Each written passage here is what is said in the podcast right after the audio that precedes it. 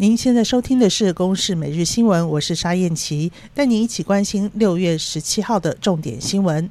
AZ 疫苗大规模施打之后，目前在各县市已经发生十一人打疫苗后死亡，以及一名疑似案例。嘉义市昨天出现第一起施打疫苗后死亡的事件。至于台中死亡的三人，分别有退化性疾病与慢性病史。新竹县有一名九十七岁的老妇人，昨天早上才打完疫苗，中午就被家人发现猝死。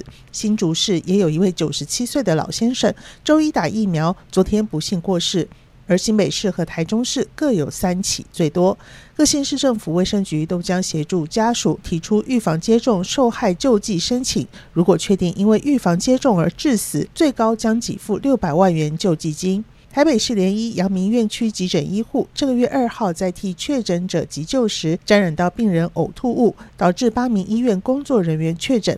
媒体报道，其中一名医师最近病情恶化，出现发烧四十度、双肺浸润的状况。北市联医昨天晚间表示，这名医师目前的病情稳定，已经对同仁做最妥适的安置与治疗。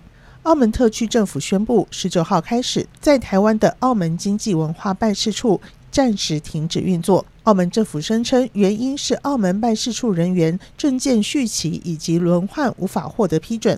陆委会表示遗憾，并指澳门政府的说法混淆视听，对此强烈抗议。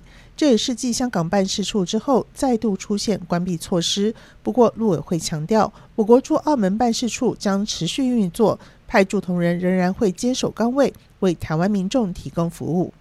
航警局安检大队第一队警员陈以伦，警察节前夕在公职补习班网站发文，说自己从警七年都在打混摸鱼，每天过退休的生活，推荐学弟妹报考从警。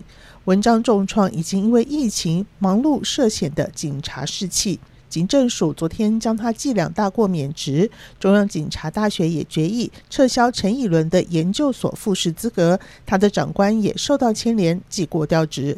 航警局督察长黄慧生说：“因成员浮夸不当之言论，严重打击基层士气，破坏内部团结，招致啊外界观感不佳，严重灼伤啊警察形象。我们本局依据《警察人员人事条例》及《公务人员考绩法》，可以一次记两大过免职之处分。”以上由公视新闻制作，谢谢您的收听。